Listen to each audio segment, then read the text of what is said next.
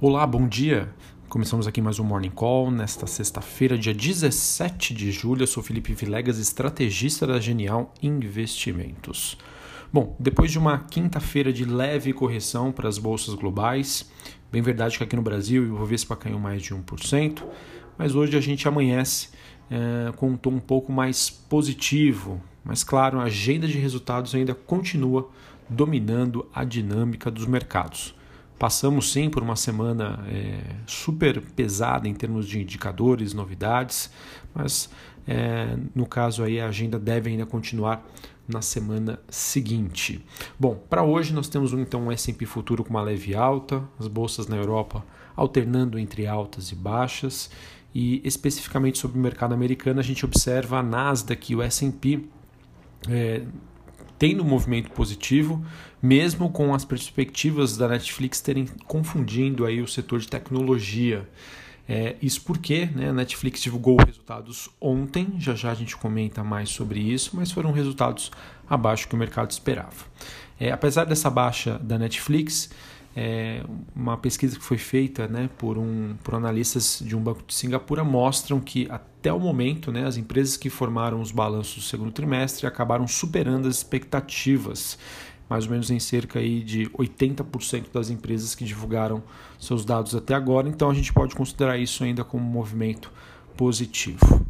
Bom, as ações na China permanecem estáveis após uma queda forte na quinta-feira de mais de 4%. Investidores por lá avaliando os movimentos do governo para domar aí os riscos de uma bolha nos ativos. Uh, sobre as commodities, os futuros de minério, minério de ferro caem pelo terceiro dia consecutivo, uma vez que o grupo Rio Tinto, uma das principais mineradoras globais, registrou os maiores embarques no segundo trimestre, reforçando a expectativa de que a oferta global deve aumentar. Ou seja, se a oferta aumenta e a demanda continua estável, os preços tendem a cair. O petróleo tem a segunda baixa consecutiva, mas se mantém ali próximo dos 40 dólares o barril, no caso, o petróleo negociado nas bolsas de Nova York, contrato WTI. Bom, sobre a agenda do dia, os Estados Unidos divulgam hoje às 9h30 da manhã dados de início de construção de casas referentes ao mês de junho e às 11 horas da manhã, recentemente, da Universidade de Michigan.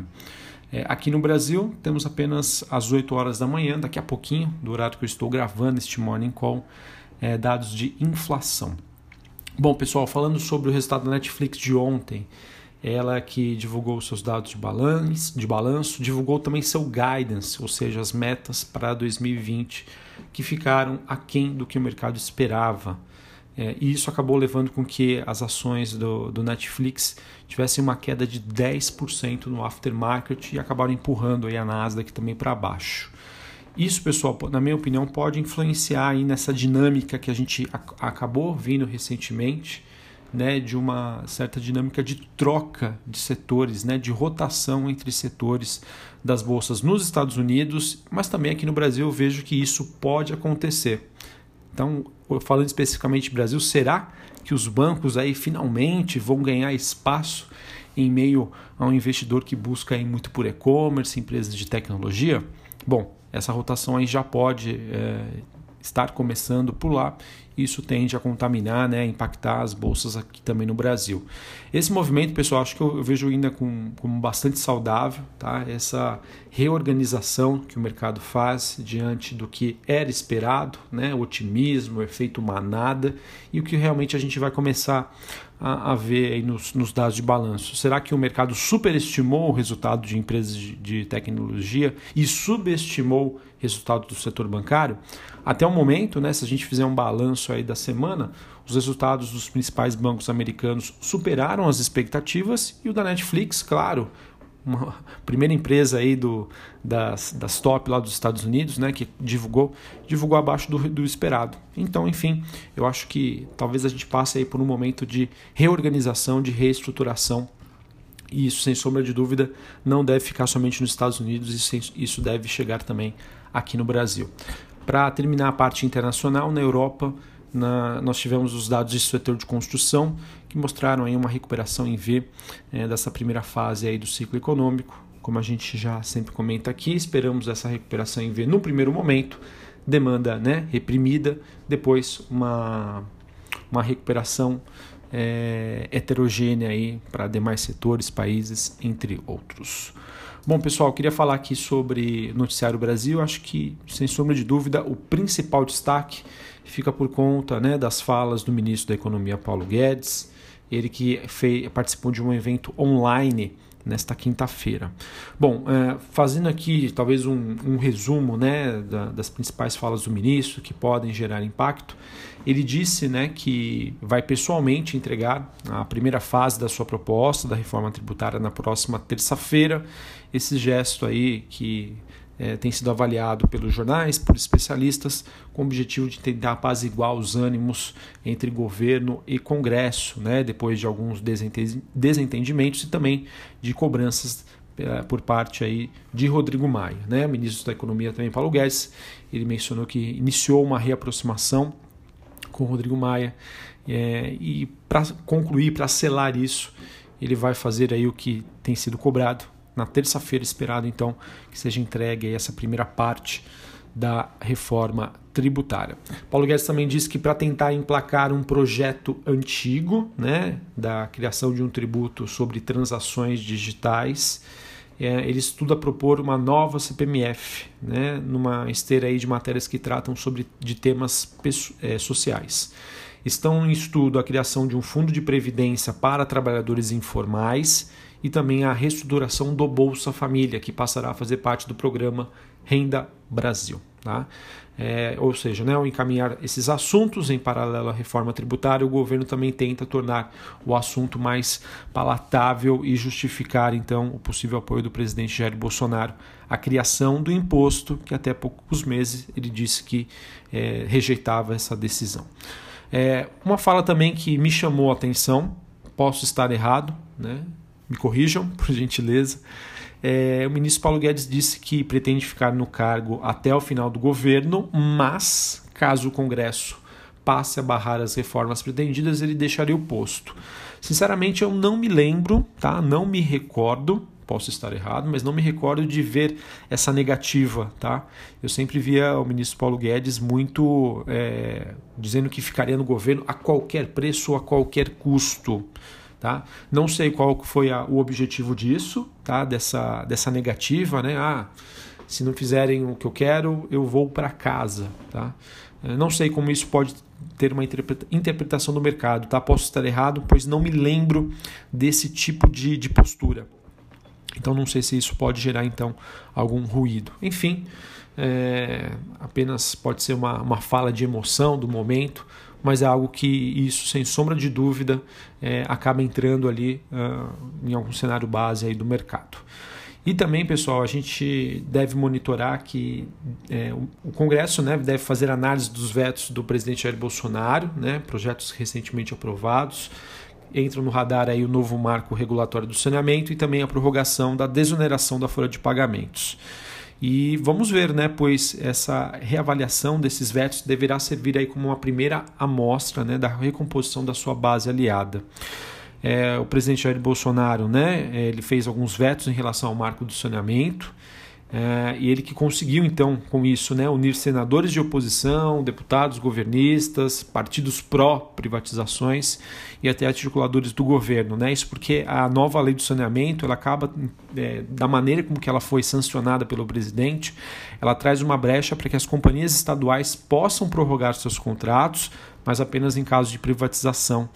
É, então isso acaba sendo positivo para as companhias, o mercado adorou isso, mas da parte da, de governo, né, municípios, é, estados, entre outros, isso aí acabou sendo bastante ruim, né, e foi acabou sendo visto como uma, não sei se seria a palavra correta, né, uma, uma traição talvez, no sentido de que não isso que foi é, sancionado não era o que havia sido combinado.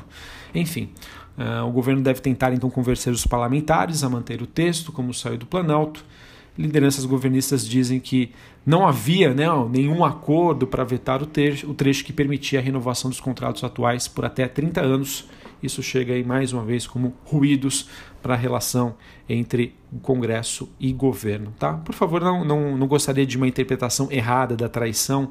Tá? Eu acredito que isso é uma palavra muito forte, mas o que eu entendo é havia sido combinado uma coisa, né? E isso facilitou o processo de aprovação e na hora uh, os acordos aí não não saíram conforme combinado, beleza? Bom, enfim, o mercado financeiro adorou, gostou, então isso é, é, eu vejo com bons olhos e a gente espera que isso permaneça. Bem, falando sobre o noticiário corporativo, é, a gente teve aí Alpargatas inaugurando um centro de distribuição com o objetivo de aumentar a demanda online. Esse novo centro de distribuição da empresa fica na cidade mineira de Extrema e deve ser aí feito um investimento de cerca de 3 milhões de reais. Bom, uh, seguindo também essa onda digital, o Atacadão que faz parte do grupo Carrefour, ele também disse que vai dar início à operação no comércio eletrônico. Além da venda direta, a companhia também mostrou um marketplace para conectar distribuidores e clientes. Eu acho que isso aí pode fazer barulho aí no mercado.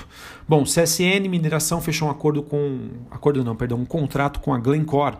Essa transação então envolve um pré-pagamento inicial para a CSN Mineração no valor de 115 milhões de dólares é, relacionado ao fornecimento de aproximadamente 4 bilhões de toneladas de minério de ferro nos próximos cinco anos.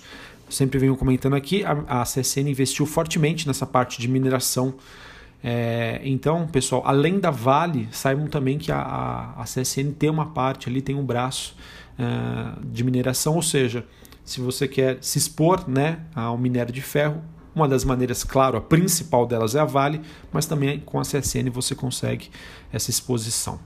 Bom, notícia positiva para a Inalta, a Inalta que obteve decisão favorável sobre a constitucionalidade da inclusão do ICMS na base do cálculo de contribuições do PIS/COFINS, tá? Então ela prevê aí que deve recuperar entre 62 a 90 milhões de reais. Esse valor deve impactar o resultado do segundo trimestre de 2020. Notícia positiva para a companhia. Exetec anunciou sua prévia operacional dos resultados é, do segundo trimestre, vendas brutas superaram 146 milhões de reais. É, e as vendas, líquidas né, de estoque já superaram em 51% a média mensal do quarto trimestre de 2019. A empresa também anunciou que não fez lançamentos. Bom, a, temos aí também uma oferta pública de aquisição de BDRs de emissão da Biotoscana. Ela foi anunciada ontem com a opção de preço de R$ 10,96. Para quem tiver interesse, né, é, o prazo é dia 13 de agosto de 2020 até as 18 horas. O leilão acontece após a alienação do controle e é que tem por objetivo a descontinuidade do programa de BDRs da companhia. Bom, falando ainda sobre é, IPOs, né, IPOs, ofertas, os controladores da Caixa Econômica Federal decidiram pela retomada das discussões e análises referentes a oferta da, da Caixa Seguridade. Tá? Então, com o mercado aí bastante aquecido, volta aí no radar é, o IPO da Caixa Seguridade. A gente também teve o Conselho da Profarma aprovando uma oferta pública inicial de ações da sua controlada, a Demil Varejo. O preço por ação será fixado pelo Conselho da Demil após a, conclusão de alguns procedimentos de coleta de intenções de investimento junto a investidores institucionais. Bom, é isso.